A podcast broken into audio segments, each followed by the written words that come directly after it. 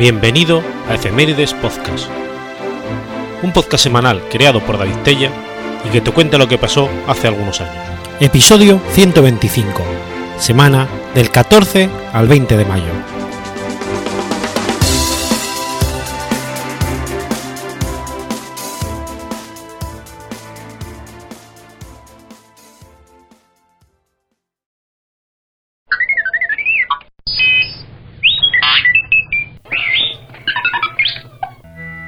14 de mayo de 1847. Muere Fanny Mendelssohn. Fanny Cecil Mendelssohn, posteriormente llamada Fanny Hensel, fue una compositora y pianista, hermana del también compositor Félix y nieta del filósofo Moses Mendelssohn, de origen judeo-alemán. Fanny Mendelssohn nace en Hamburgo, en el seno de una destacada familia judía que más tarde se convertiría al protestantismo, adoptando el apellido Mendelssohn Bartholdy. Nieta del filósofo Moses Mendelssohn, su padre, Abraham Mendelssohn Bartholdy, era banquero y filántropo berlinés, y su madre, Lucero Salomón, miembro de la familia Itzig y hermana de Jacob Salomón Bartholdy. Fue la mayor de cuatro hermanos, y todos gozaron de una excelente educación. Félix, Paul, Rebeca y ella misma, en una época en que se consideraba normal que las niñas no estudiaran más que lectura, escritura y las llamadas artes de adorno, pues su destino natural era casarse y criar hijos. Aunque de origen judío, su padre renunció a la profesión religiosa y ella y sus hermanos fueron bautizados como luteranos en 1816. Los padres, por su parte, no fueron bautizados hasta 1822 aunque los hijos no recibieron educación religiosa judía, se ha sugerido que Fanny retuvo los valores culturales del judaísmo liberal. Desde pequeña se perfiló como prodigio musical, razón por la que su educación fue dirigida hacia la composición. El entorno musical de la joven incluía personalidades como Ignaz Moscheles, Sir George Smart y quien fue su docente, Carl Friedrich Zelte. Al bautizarse en una nueva religión, la familia asumió el apellido Bartoldi a sugerencia del hermano de Lea, Jacob Salomón Bartoldi, que lo había adquirido en propiedad con la finalidad de soslayar el antisemitismo de la sociedad alemana de la época y de ese modo desenvolverse sin problemas en ella. Fanny no abandonó completamente el apellido Mendelssohn, pero a diferencia de su padre, firmaba sus cartas y tenía impresas tarjetas de visita usando la forma Mendelssohn Bartoldi. Según su madre, Fanny había nacido con los dedos para tocar fugas de Bach. Su favorable situación económica de la familia permitió que los niños recibieran una sólida cultura general. Tanto Fanny como Félix estudiaban desde las 5 de la mañana hasta las últimas horas de la tarde. Este horario riguroso era una tradición familiar desde la época del abuelo filósofo.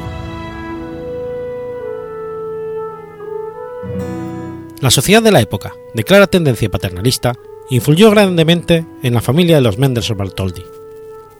Mientras que al joven Félix se alentó, educó y apoyó en su vocación musical, cosa un tanto rara para un banquero judío, con Fanny, por ser mujer, no pasó así.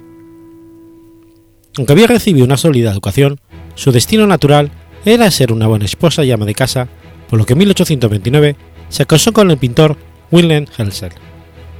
No obstante, Félix y Fanny dada la fea formación familiar, fueron un ejemplo de amor fraternal. Incluso ella era mejor pianista que él, y Félix siempre valoró las críticas que ella le hacía con todos los sentidos. Fanny debutó en público en 1838, interpretando el concierto número uno para piano de su hermano. En los últimos años, su música se ha convertido en parte del repertorio habitual gracias a numerosas interpretaciones y grabaciones por parte de los sellos Hyperion y CPO, su reputación ha sido redimida por asociaciones que buscan reivindicar el papel de la mujer en la creación musical. En total, compuso 466 piezas musicales. Sus composiciones incluyen un trío con piano OP-11 y una cuantiosa cantidad de libros con piezas para piano y canciones. Un número de sus canciones fueron originalmente publicadas bajo el nombre de su hermano en sus opus 8 y 9. Su canción, Italia, era la preferida de la reina Victoria, que pensaba que había sido compuesta por Félix.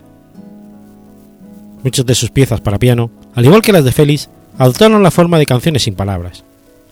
En cierta forma, fue una predecesora del género.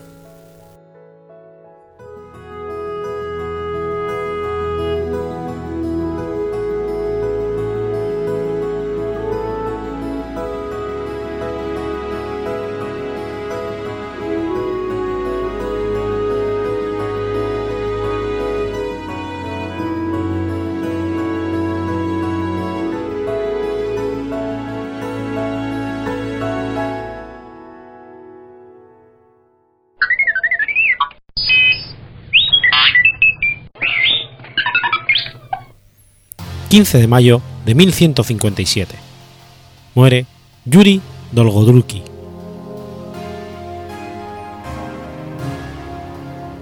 Yuri I Dolgoruki, también conocido como Jorge I de Rus, fue el fundador de Moscú y una figura clave en, la transición del poder político de Kiev a Vladimir Surzal, después de la muerte de su hermano mayor, Mistilav el Grande. Reinó como Veliki Niaz, de Kiev, desde septiembre de 1149 hasta abril de 1151, y luego otra vez desde marzo de 1155 a mayo de 1157. Yuri era el sexto hijo de Vladimir Monomaco.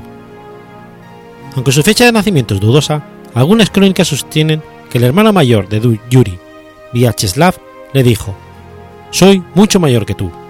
Ya tenía barba cuando tú naciste puesto que Vyacheslav nació en 1083, esto hace que el nacimiento de Yuri ocurriera en torno a los años 1099 y 1100. En 1108, Yuri fue enviado por su padre a gobernar en su nombre la vasta provincia de Rostov-Surdal, en el noreste de la Rus de Kiev. En 1121 se peleó con los boyardos de Rostov y trasladó la capital de sus tierras de esa ciudad a Suzdal. Como la región estaba poco poblada, Yuri fundó allí varias fortalezas. Fundó las ciudades de Niatin en 1134, Pereslav Zaleski y Yuriliev Poleski en 1152 y Dimitrov en 1154. También se le atribuye popularmente la fundación de Ver, Kostroma y Volodda. En 1147, Yuri Dolgoruki se entrevistó con Sobieslav Olgovich, en un lugar llamado Moscú. En 1156, Yuri fortificó Moscú con murallas de madera y un foso. Aunque el asentamiento probablemente existió antes, a Dolgoruki a menudo se le considera el fundador de Moscú. Su estatua reside en la plaza del ayuntamiento de la capital de Rusia. Aunque se tomó gran interés en fortificar sus tierras septentrionales, Yuri aún ambicionaba el trono de Kiev. Es su activa participación en los asuntos meridionales lo que le valió el sobrenombre de Dolguroki, esto es, el del brazo largo. Su hermano mayor, Mistilav I de Kiev, murió en 1132 y las tierras de Rus se separaron, como dijo un cronista. Yuri, al instante, declaró la guerra a los príncipes de Chernigov, entronizó a su hijo en Nologov y capturó el principado de Pereyalas. Los novgorodianos, sin embargo, lo traicionaron, y Yuri se vengó tomando su fortaleza clave, Torkov. En 1147, Dolguroki retomó su lucha por Kiev y dos años más tarde la capturó, pero en 1151 fue expulsado de la capital de la Rus de Kiev por su sobrino Izeislav Mitiravich. En 1155, Yuri recobró de nuevo Kiev. Su repentina muerte, sin embargo, encendió un alzamiento antisuzaliano en Kiev. Yuri fue enterrado en la iglesia del Salvador de Berestovo, en Kiev, pero su tumba estaba vacía. La crónica de Néstor señala que el primer matrimonio de Yuri aconteció el 12 de enero de 1108 su primera esposa, era hija de Ayepa Osenevich, Jan de los Cumanos. Su abuelo paterno fue Osen. Su pueblo pertenecía a los Kipchak, una confederación de guerreros de origen túrquico. Su segunda esposa, Elena, le sobrevivió y se trasladó a Constantinopla.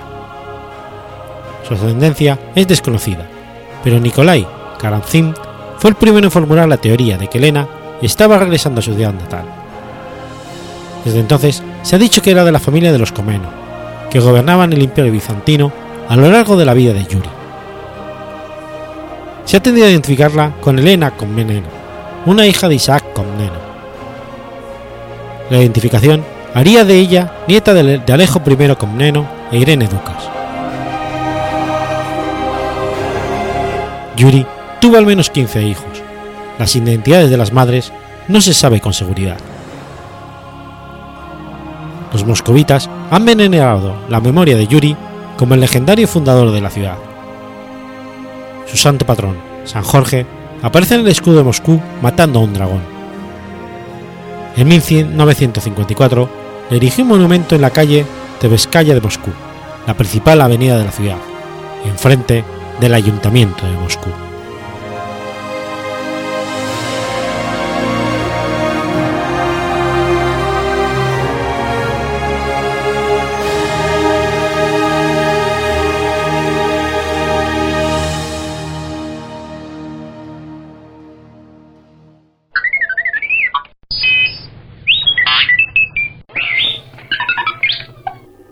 16 de mayo de 1703.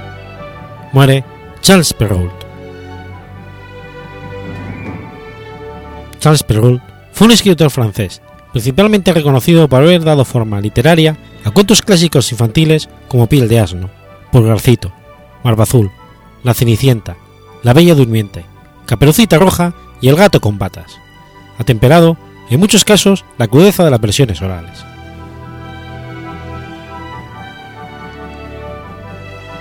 Nació el 12 de enero de 1628, en la ciudad de París, mediante un parto doble, en el que también vino al mundo su gemelo François, que murió a los seis meses. Su familia, perteneciente a la burguesía acomodada, hizo posible que tuviera una infancia buena y asistiera a las mejores escuelas de la época. Ingresó en el colegio Buibés en 1637, donde descubre su facilidad para las lenguas muertas. A partir de 1643 comienza a estudiar Derecho. Indudablemente hábil y con un notorio sentido práctico, recibe la protección de su hermano mayor Pierre, que es recaudador general. En 1654 es nombrado funcionario para trabajar en el servicio gubernamental. Participó en la creación de la Academia de las Ciencias y en la restauración de la Academia de Pintura. Jamás luchó contra el sistema, lo cual le felicitó la supervivencia en una Francia muy convulsionada políticamente y en la que los favoritos caían con demasiada frecuencia. Su vida, siempre dedicada al estudio, dejaba escaso margen a la fantasía. En su primer libro, Los muros de Troya, de 1661, no se muestra nada infantil, como se puede apreciar en el contenido de la obra. Esto se debe a que a lo largo de su burocrática y aburrida existencia de funcionario privilegiado, lo que más escribió fueron odas, discursos, diálogos, poemas y obras que halagaban al rey y a los príncipes, lo que le valió llevar una vida colmada de honores, que él supo aprovechar. Fue secretario de la Academia Francesa desde 1663, convirtiéndose en el protegido de Colbert, el famoso consejero de Luis XIV, hasta que en 1665 regresa en su categoría laboral convirtiéndose en el primero de los funcionarios reales, lo que le significa grandes preventas. Hace extensiva su buena fortuna a sus familiares, consiguiendo en 1667 que los planos con los que se construye el observatorio del rey sean de su hermano Claude. Fue nombrado académico en 1671 y al año siguiente contrae matrimonio con María Guichon, es elegido canciller de la Academia y en 1673 llega a ser bibliotecario de la misma. Ese mismo año nace su primer hijo, una niña, y luego, en el intervalo que va desde 1675 al 78, tiene tres hijos más, y su esposa fallece después del nacimiento del último. En 1680, Perrault tiene que ceder su puesto privilegiado de primer funcionario al hijo de Colbert. Estos insabores ven a añadirse más tarde otros de carácter literario erudito, como la célebre controversia que le distancia de Boleo, a propósito de una divergencia de opiniones que se traduce en su obra crítica, paralelo de los ancianos y de los modernos, en el que se contemplan las artes y las ciencias. En 1687 escribió el poema El siglo de Luis el Grande, y en 1688 Comparación entre antiguos y modernos, un alegato en favor de los escritores modernos y en contra de los tradicionalistas. El ilustre autor escribió un total de 46 obras, ocho de ellas publicadas póstumamente, entre las que se halla Memorias de mi vida. A excepción de los cuentos infantiles, toda su obra se compone mayoritariamente de loas al rey de Francia.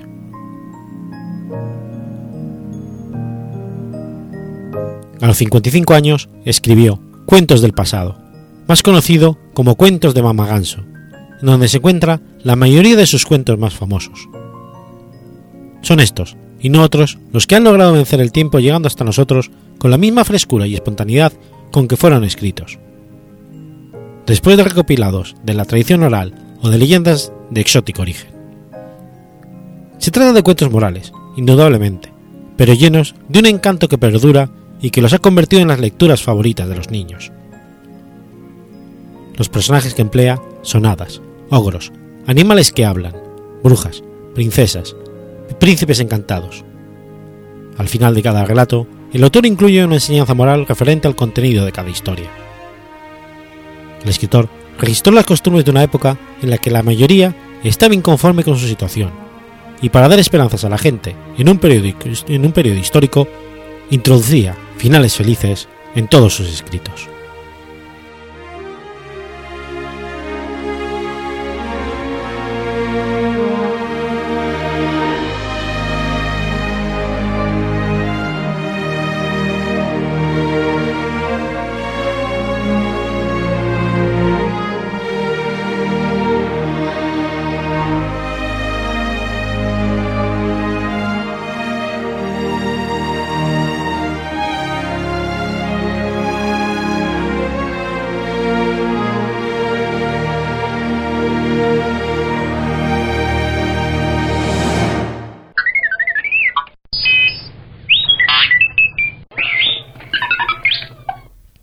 17 de mayo de 1925.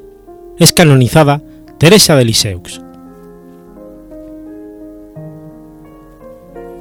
Teresa del Niño Jesús y de la Santa Faz, o simplemente Santa Teresita, fue una religiosa carmelita descalza francesa declarada santa en 1925 y proclamada doctora de la Iglesia en 1997 por Juan Pablo II. María Francisca Teresa Martín Guerin nació en la calle Saint-Blessé en Larençon, Normandía, al noroeste de Francia, el 2 de enero de 1873, de Luis Martín y María Celia Green. De esta unión nacieron nueve hijos, de los cuales cuatro murieron a temprana edad. Solo sobrevivieron cinco niñas. En marzo de ese año, a los dos meses de edad, estuvo a punto de morir y debió ser confiada a una enfermera, Rosa Taillé, que ya había estado cuidando a dos niños de la pareja Martín se mejoró rápidamente y creció una campiña normanda en la granja Semal, a una distancia de casi 8 kilómetros. A su regreso a Alençon, el 2 de abril de 1874, su familia la rodea de afecto. El hogar de los esposos Martín era un verdadero jardín de virtudes y santidad. Amaban sinceramente a cada una de sus hijas, aunque no toleraban ninguna clase de mal comportamiento y lo corregían al instante. La fe cristiana era el sustento de la familia. Desde 1865, Celia Martín se queja de dolores en su interior. En diciembre de 1876, un médico revela un tumor fibroso de gravedad. Es demasiado tarde para intentar una operación. Y en julio del 77, Celia participa en una peregrinación al santuario de Lourdes pidiendo la gracia de su curación, pero no recibe tal gracia.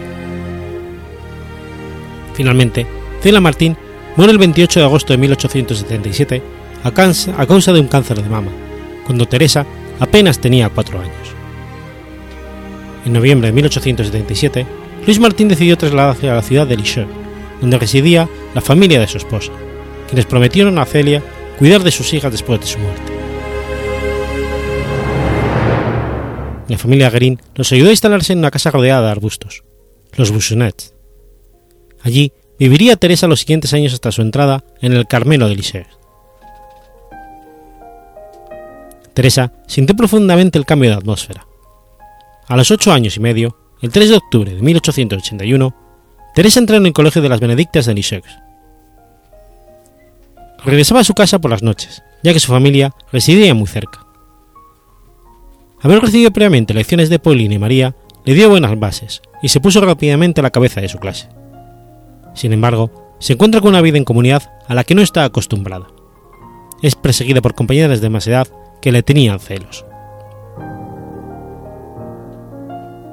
Durante esta época desarrolla su gusto por la lectura, especialmente la que satisfacía sus necesidades de calma, historias caballerescas y apasionadas. También comienza a sentir una gran admiración por Juana de Arco. Durante el verano de 1882, cuando Teresa tenía nueve años, se entera, por accidente, del deseo de su hermana Paulina de convertirse en monja carmelita. La idea de perder a su segunda madre le causa gran tristeza y desesperación. Paulina, tratando de consolarla, le explica cómo es la vida dentro del Carmelo, y entonces Teresa también se siente llamada al Carmelo. El lunes 2 de octubre de 1882, Paulina entra en el Carmelo de Lisieux, donde tomó el nombre de Sor Inés de Jesús. Fue un día aún más triste para Teresa, quien había vuelto a la escuela por un año más, pues no podía saltarse un grado ya que estaba en tercero, donde se hace la preparación para la primera comunión. La enseñanza religiosa será una de las materias importantes en las que sobresale Teresa. La perspectiva de la comunión, como se esperaba, es un rayo de sol. En diciembre de 1882, la salud de Teresa empieza a empeorar de manera extraña. Sube continuamente de dolores de cabeza, dolores en el costado, come poco y duerme mal. Su carácter también cambia. En ese mismo año, el médico Alfonso Nota diagnosticó la enfermedad de Teresita como una reacción a una frustración emocional con un ataque neurótico, sin duda causado por la partida de su hermana Paulina. Varias veces al día, Teresa sufre de temblores nerviosos, alucinaciones y ataques de terror. Está pasando por una gran debilidad y a pesar de que conserva toda su lucidez, no pueden dejarla sola. Sin embargo, la paciente repite que quiere asistir a la toma de hábito de Paulina, programada para el 6 de abril. La mañana del fatídico día, después de una fuerte crisis, Teresa se levanta y, curada en apariencia milagrosamente, va con su familia al Carmelo. Continúa transcurriendo todo el día, llena de alegría y entusiasmo. Pero el día siguiente, tiene una recaída repentina. Se llena de delirios que parecen privarle de razón. El médico, muy preocupado, todavía no puede encontrar la cura de su enfermedad. Luis Martín temía que su pobre hija fuera a morir o al volverse loca. El 13 de mayo de 1883, el día de Pentecostés, Luis Martín, Leonia, Celina y María se arrodillan a los pies de la cama y se dirigen a una imagen de la Virgen. En ese momento, Teresa se siente abrumada por la belleza de la Virgen, y especialmente por su sonrisa. La paciente se estabiliza delante de sus hermanas y su padre, que está atónito. Al día siguiente, todos los restos de la enfermedad desaparecen. El 8 de mayo de 1884, Teresa hizo su primera comunión en la iglesia del Colegio de las Benedictinas de Lisieux. El 14 de junio del mismo año es confirmada por el obispo Abel Anton Flavien Hugonin, obispo de Lisieux. En el 85, después de escuchar un sermón del padre Domín sobre los pecados mortales y el juicio final, las penas del alma que habían atormentado a Teresa y que parecían haber desaparecido, despiertan bruscamente. La niña, tan frágil, volverá a caer en una terrible enfermedad de los escrúpulos. Teresa se convence de su pecado y desarrolla un fuerte sentimiento de culpa por todo. Sus ataques de escrúpulos alcanzan su clímax, y ello no sabe ya en quién confiar hasta ahora que María ingresa en el Carmelo. la solución llegaría cuando empieza a rezar espontáneamente a sus cuatro hermanos que murieron siendo muy pequeños. Uno de los episodios más recordados en su vida fue el de la gran conversión de la Navidad del 86. Al llegar de la misa de Nochebuena, junto con su padre y su hermana Celina, como era costumbre, corría para ver los zapatitos que ella dejaba allí para que Papá Noel, y descubrirlos llenos de juguetes, pero los encontró vacíos. Su padre le dijo que subiese a cambiarse para cenar, y algo cansado le dijo a Celina, afortunadamente, este es el último año en que suceden estas cosas. Esa noche fue cuando Jesús se hizo débil y sufriente por su amor, y él hizo fuerte y valiente. De repente, queda libre de los defectos e imperfecciones de su infancia, con su tremenda sensibilidad. Con esta gracia del niño Jesús, que nacía esa noche, encontró la fortaleza que había perdido, cuando su madre murió. Después de la gran gracia de la Navidad, oyó hablar de un hombre que había asesinado a tres mujeres en París, cuyo nombre era Enrique Pranzini. Teresa decidió adoptarlo como su primer hijo espiritual y ofreció sacrificios y varias misas, que mandó hacer con la ayuda de su hermana Celina, para alcanzar de Dios la conversión de este pecador antes de su ejecución, o por lo menos algún signo de arrepentimiento. Pranzini había sido sentenciado a muerte y fue ejecutado el 31 de agosto de 1887. Pero unos días después llegó a su casa el periódico católico La Croix informando que antes de subir a la guillotina pidió un crucifijo para luego besarlo repetidas veces. Así, ella sintió que sus sacrificios y plegarias habían sido escuchadas. El 9 de abril de 1888 fue recibida en el monasterio de las Carmelitas Descalzas de Lisieux. En el monasterio ya, estaban sus hermanas Paulina y María. Comenzó así su postulado. Teresa ingresa con 15 años y 3 meses. Los primeros meses dentro del monasterio fueron duros, llenos de trabajos que nunca había realizado y que le costaba bastante hacer a la perfección. Ella les prohibió a sus hermanas que le faciliten los trabajos y la ayuden de alguna manera, pues insistían en cuidarla como si estuvieran en los bussonets. Pero aún así, la joven postulante se adapta bien a su nuevo entorno. La Madre Superiora, María de Gonzaga, que antes se había dado a conocer como amable y gentil, la trata muy fríamente, con bastantes exigencias y hasta con, que, con una que otra humillación. Pero todo lo hace para forzarle un carácter propio de la vida religiosa, probar su vocación y que dejara a un lado cualquier rastro de orgullo y vanidad, lo cual Teresa se lo agradeció siempre, e incluso siempre sintió una gran admiración hacia ella.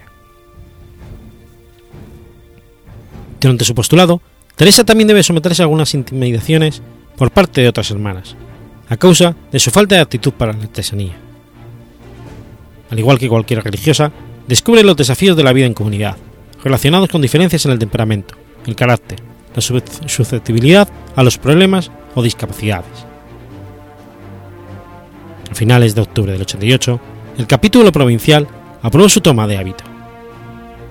Finalmente, el 10 de enero del 89, toma los hábitos de la orden en la capilla del monasterio en presencia, de, su padre, hermanas y el resto de su familia. En la misma ceremonia, además de recibir el velo de la novicia, también cambia su nombre al de Teresa del Niño Jesús y la Santa Faz.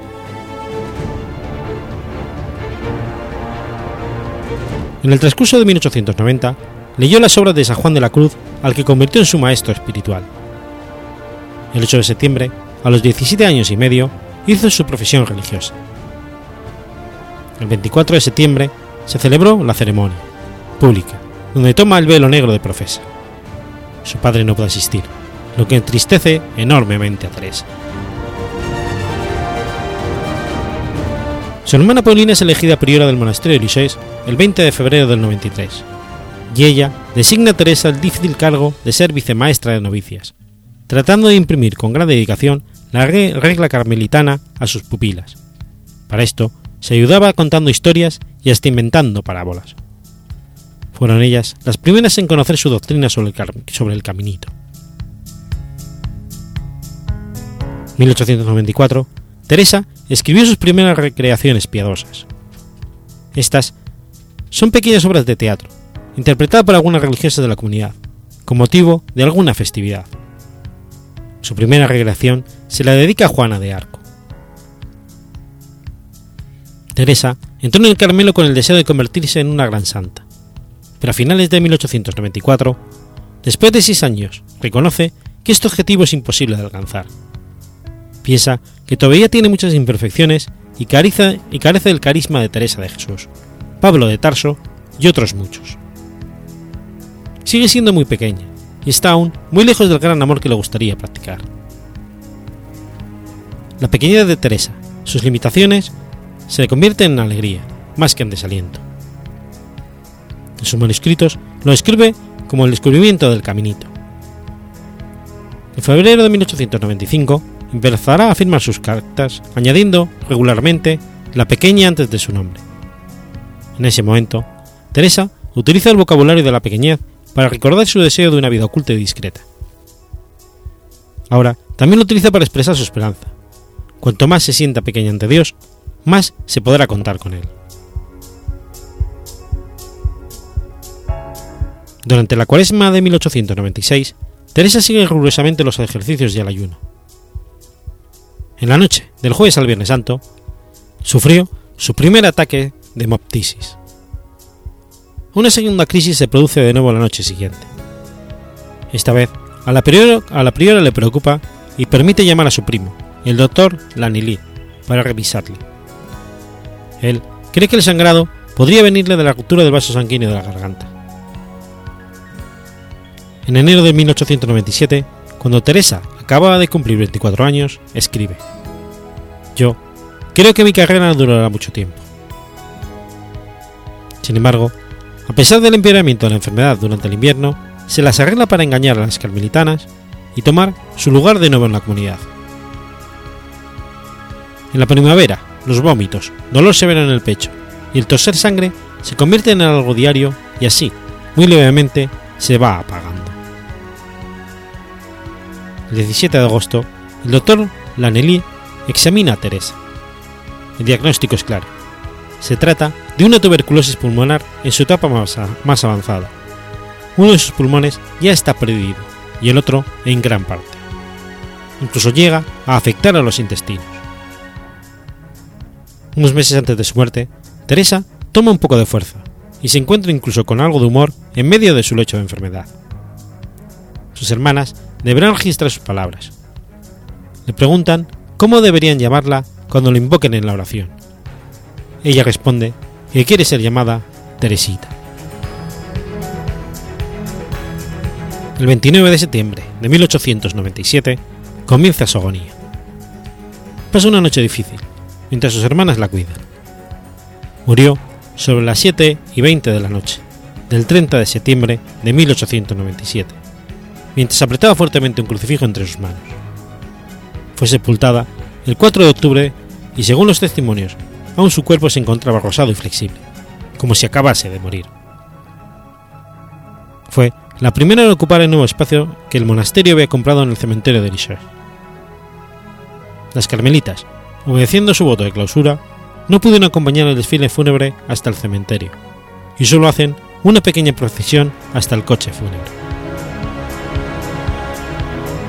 Teresa es beatificada el 29 de abril de 1923 por el Papa Pío XI. Edificada en su honor, la Basílica de Santa Teresa de Lisieux es uno de los edificios religiosos más grandes de Francia y el segundo lugar de peregrinación más importante del país, después del Santuario de Lourdes.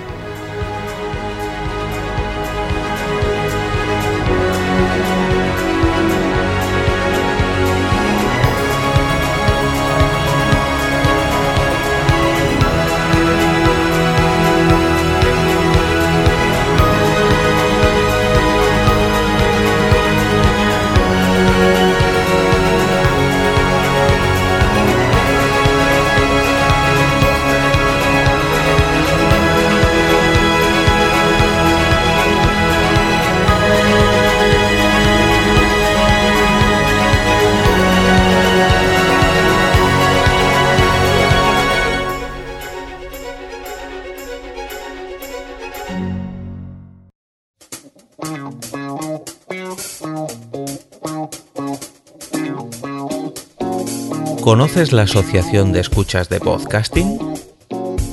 Asespod es el primer lugar de encuentro para todas aquellas personas que escuchan este formato de audio.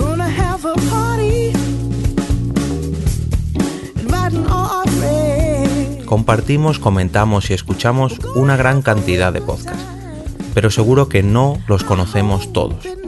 Nos falta este que estás escuchando ahora mismo.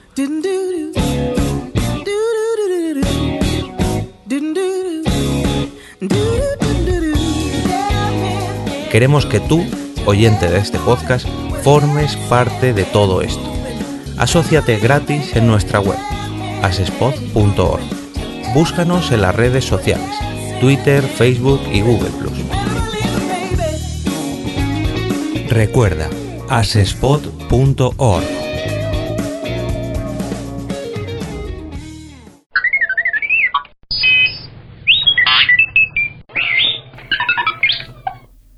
...18 de mayo de 1742...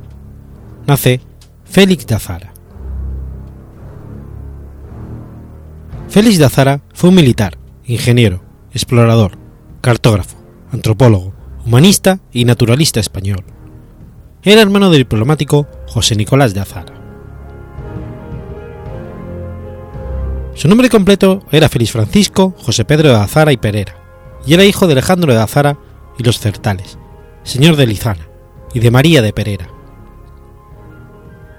Realiza sus estudios en la Universidad de Huesca y luego en la Academia Militar de Barcelona, de donde sale como cadete en 1764. Sirve en el Regimiento de Infantería de Galicia y obtiene el grado de lugarteniente en 1775. Fue herido en la expedición contra Argel y sobrevivió de milagro. Rechazó en 1815 la orden de Isabel la Católica en protesta por los ideales absolutistas que reinaban en España. España y Portugal, por el Tratado de San Ildefonso de 1777, fijaban las fronteras de sus posesiones en América del Sur. Se eligió a Zara para formar parte de los comisarios encargados de delimitar con precisión las fronteras españolas. Parte hacia Sudamérica en 1781, por una misión de unos pocos meses. Sin embargo, se quedará durante 20 años. Según sus propias palabras, inicialmente se dirigió a Asunción, capital de Paraguay, para realizar los preparativos necesarios y esperar al comisario portugués. Dada la tardanza del comisario portugués, Azara decidió emprender un viaje por su cuenta y realizar un mapa de la región. En sus viajes tomó interés en los animales de las zonas que visitaba. Así, a pesar de ser ignorante sobre el tema y creer que antes que él ya había hecho los viajeros y naturalistas de América, decidió apuntar sus observaciones y esperar a acabar sus otras obligaciones para publicar los materiales. Así, desprovisto de conocimientos científicos, se dedica al estudio de los mamíferos y las aves que encuentra. La única bibliografía de la que dispone es una traducción al español de las obras de Buffon. Azara está convencido de que los animales descritos por Buffon son los mismos que él se encuentra por América. A partir de ese momento, en cuanto descubre diferencias, lo que ocurre a menudo, critica rigurosamente al naturalista parisino y más aún a Charles Nicolas Sibert, quien dio a Buffon los datos sobre los pájaros de Guayana. Su falta de formación como naturalista le lleva a cometer algunos errores de juicio. Así, confunde las bataras de Paraguay que él observa con los hormigueros de la Guayana, descritos por Sorín. Azara descubrió 448 especies, de las cuales la mitad eran nuevas. Finalmente, fue llamado de vuelta a España en 1801 al cabo de 20 años de privaciones, sufrimientos y después de haber sobrevivido a diversos peligros, desde ataques de indios hasta serpientes venenosas. No aportó animales disecados, sino únicamente sus manuscritos sobre los mamíferos y reptiles del Paraguay y del Río de la Plata. Haciendo gran prueba de generosidad, el mismo Sonini tradujo la obra al francés en 1809. Se planteó la posibilidad de la evolución de las especies antes de que el propio Charles Darwin, quien conoció sus estudios antes de publicar su conocida obra, incluso lo menciona en el origen de las especies. Colaboró con José Artigas en el establecimiento de los pueblos de las fronteras entre la banda oriental y el Imperio de Brasil, cuya fundación más importante fue el pueblo Batory.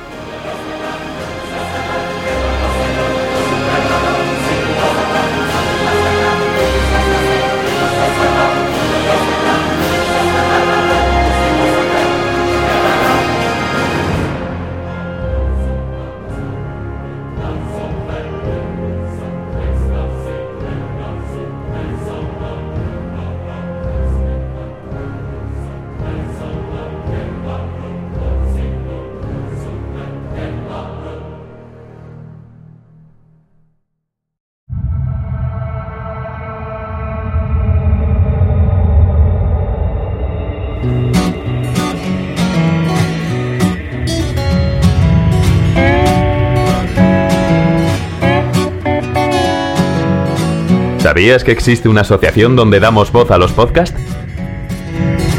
La Asociación Podcast nace con el propósito de aunar intereses relacionados con el podcasting, ofreciendo formación, soporte y una mesa de debate sobre el podcasting, no solo en España, sino también en toda Hispanoamérica.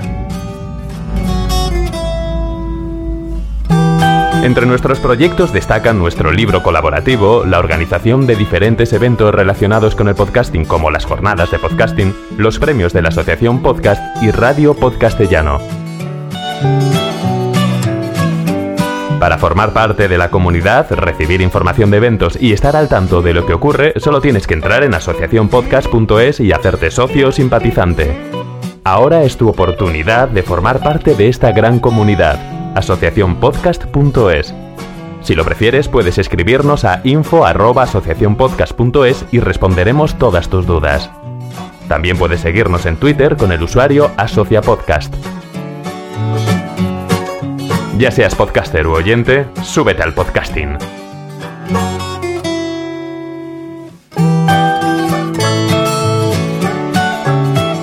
Gracias, de nada. Súbete al podcasting.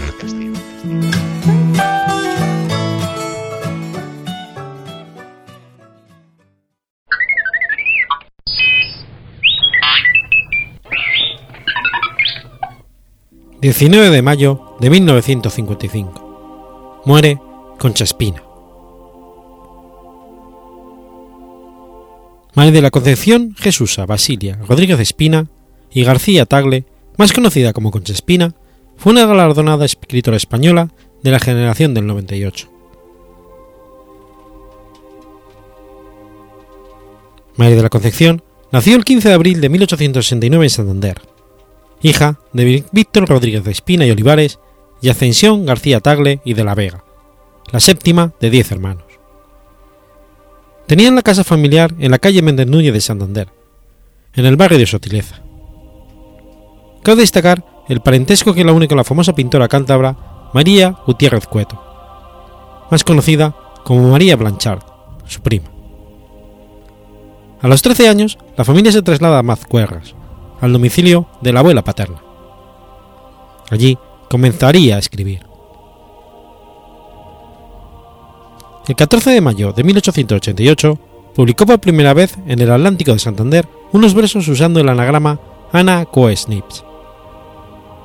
En 1891 fallece su madre. El 12 de enero de 1893 contrae matrimonio en su localidad natal con Ramón de la Serna y Cueto y se trasladan a Valparaíso.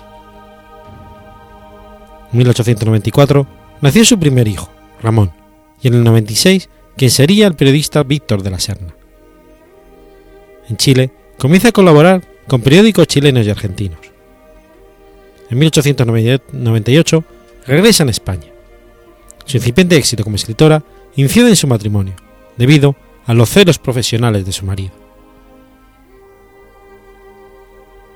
En 1909 logra un puesto de trabajo para su marido en México, y ella se instala en Madrid con sus cuatro hijos, separándose así el matrimonio. Aunque escribió estudios, poesía y otros muchos géneros, es con su narrativa en cuentos y novelas con los que alcanzó la notoriedad y el reconocimiento. Escritora ilustrada y una de las mentes más preclaras de la literatura española de la primera mitad del siglo XX, celebraba los miércoles un salón literario en la calle Goya, donde asistían personajes de la alta burguesía e intelectuales, como la esposa de Antonio Alcalá Galiano, el crítico Luis Araujo Costa, el doctor Carracido, los dibujantes Bujados y Fresno, también escritores hispanoamericanos, como el venezolano Andrés Eloy Blanco, el costarricense Max Jiménez y un buen número de poetisas novelas. También era sido Rafael Casinos, que en 1924 publicaría una amplia obra crítica, de Literaturas del Norte, dedicada a la obra de la escritora. Concha Espina fue colaboradora de diversos periódicos como el Correo Español de Buenos Aires y en España con La Libertad, La Nación, ya desaparecidos, y el Diario de Montañas de Cantabria. En julio de 1934, finalmente se separa jurídicamente de su marido, que fallecería en 1937. La Guerra Civil Española la sorprendió, la sorprendió en su casa de Mazcuerras, de donde no pudo salir hasta la ocupación de Santander por las tropas del bando sublevado en 1937. A partir de entonces, colabora habitualmente con el diario ABC de Sevilla y escribe novelas testimoniales como Retaguardia, Diario de una prisionera o Luna Roja. En 1938 empezó a perder la vista y aunque fue operada, en 1940 quedó completamente ciega, aunque no dejó de escribir. Además, varias de sus obras son adaptadas al teatro y al cine. Murió a los 86 años, el 19 de mayo de 1955, en Madrid, y sus restos reposan en el cementerio de la Almudena de dicha localidad.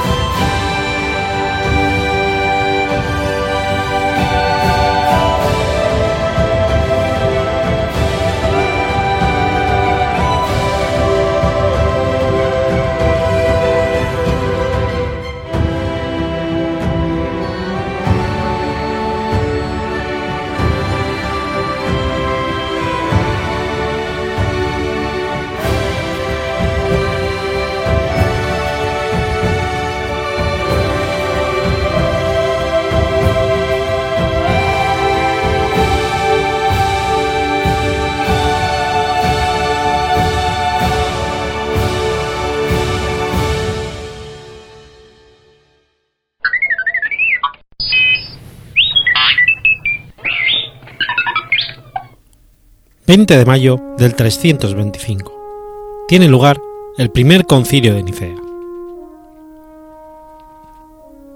El primer concilio de Nicea fue un sínodo de obispos cristianos que tuvo lugar entre el 20 de mayo y el 19 de junio del 325 en la ciudad de Nicea, de Bitinia, en el Imperio Romano. Fue convocado por el emperador romano Constantino I y es considerado el primer concilio ecuménico por las iglesias que se reconocen católicas y por algunas iglesias protestantes. Se supone que fue presidido por los obispos Osorio de Córdoba, de quien se cree que era uno de los legados del Papa. El emperador Constantino I había dado muestra de sus simpatías por el cristianismo mediante el Edicto de Milán del 313, por el cual dio a los cristianos la libertad para reunirse y practicar, y practicar su culto sin medio a sufrir persecuciones. Años después se enfrentó a Licinio, que dominaba la parte oriental del Imperio Romano, y lo derrotó en el 323. Constantino era consciente de las numerosas divisiones que existían en el seno del cristianismo, por lo que, siguiendo la recomendación de un sínodo dirigido por Osío de Córdoba en ese mismo año, decidió convocar un concilio ecuménico de obispos en la ciudad de Nicea, donde se encontraba el Palacio Imperial de Verano. El propósito de este concilio era establecer la paz religiosa y construir la unidad de la Iglesia cristiana. Uno de los propósitos del concilio fue resolver los desacuerdos surgidos dentro de la Iglesia de Alejandría sobre la naturaleza del Hijo en su relación con el Padre. En particular, si el Hijo había sido engendrado por el Padre de su propio ser y por lo tanto no tenía principio, o bien creado de la nada, y por lo tanto tenía un principio. Alejandro de Alejandría y su discípulo y sucesor, Atanasio de Alejandría, tomaran la primera posición, mientras que Popular, presbítero Barrio, de quien procede el término organismo, tomó la segunda. En aquellos momentos, esa era la cuestión principal que dividía a los cristianos.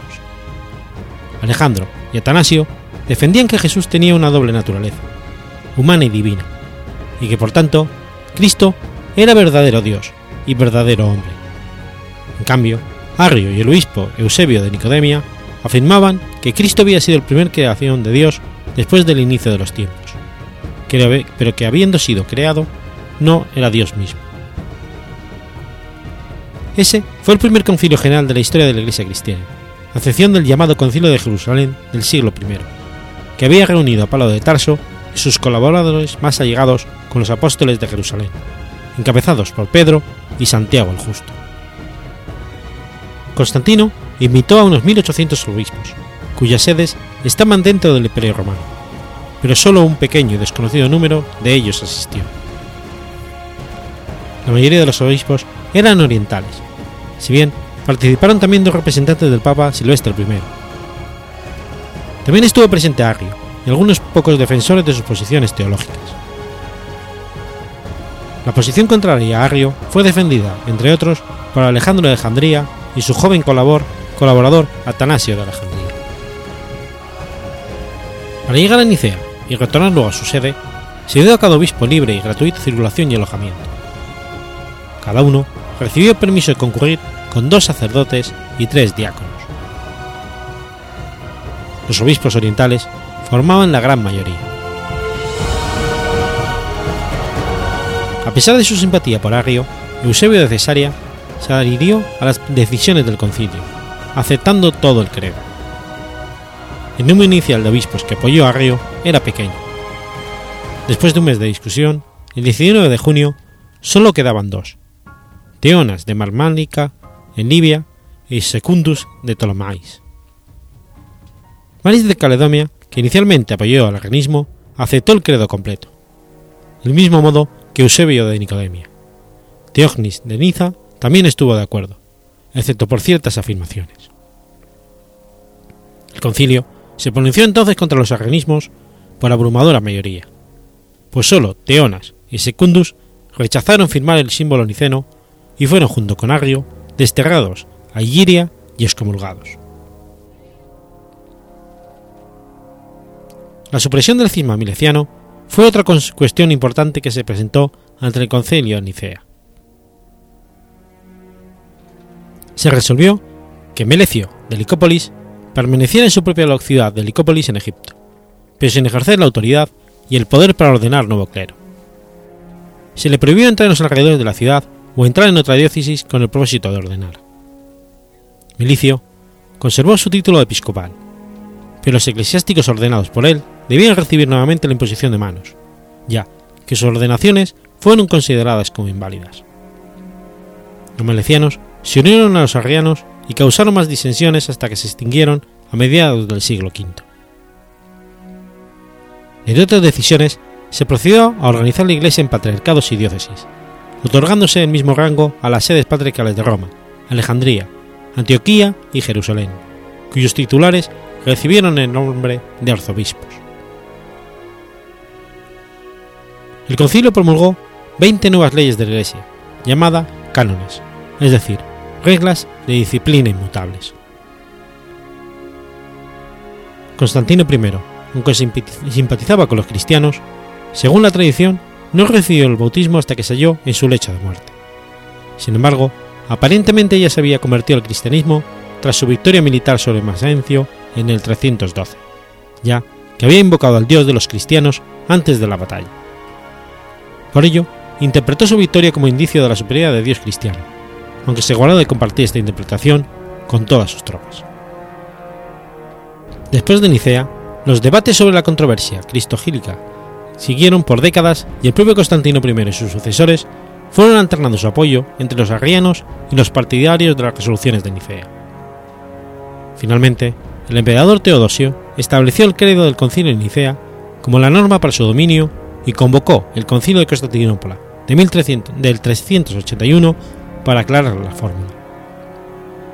El concilio acordó colocar al Espíritu Santo en el mismo nivel de Dios y de Cristo, y empezó a perfilarse la doctrina trinitaria. Los únicos libros declarados heréticos por este concilio fueron los escritos doctrinales arrianos, cuyos ejemplares fueron quemados tras el concilio. El emperador decretó peda capital para quien conservara dichos libros, pero no existe constancia de que se produjera gran cantidad de muertes por ello. El propio Constantino suavizó sus órdenes solo tres meses después del concilio, y acabó incluso simpatizando con los arrianos y atacando a los obispos nicenos. El propio autor, Arrio, fue excomulgado por la Iglesia y exiliado por el emperador, pero no ejecutado. Y años más tarde sería readmitido y exiliado, y readmitido según las pretensiones que recibía el emperador, aunque la Iglesia mantuvo siempre su excomunión.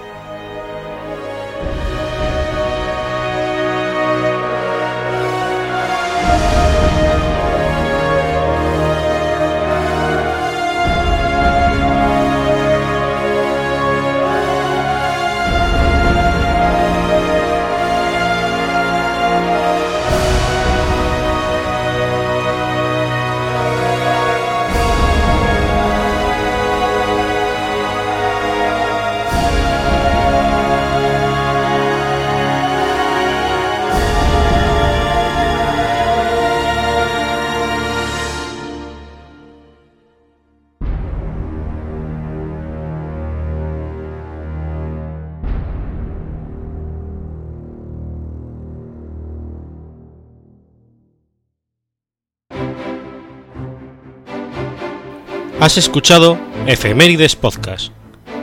Si quieres ponerte en contacto conmigo, puedes hacerlo por Twitter a la cuenta arroba efemeridespod o mi cuenta personal, arroba telladavid, o por correo electrónico a la dirección efemeridespod arroba gmail.com. También puedes visitar la página web efemeridespodcast.es. Y recuerda que puedes suscribirte por iTunes y por iBox, y tienes un episodio nuevo cada lunes.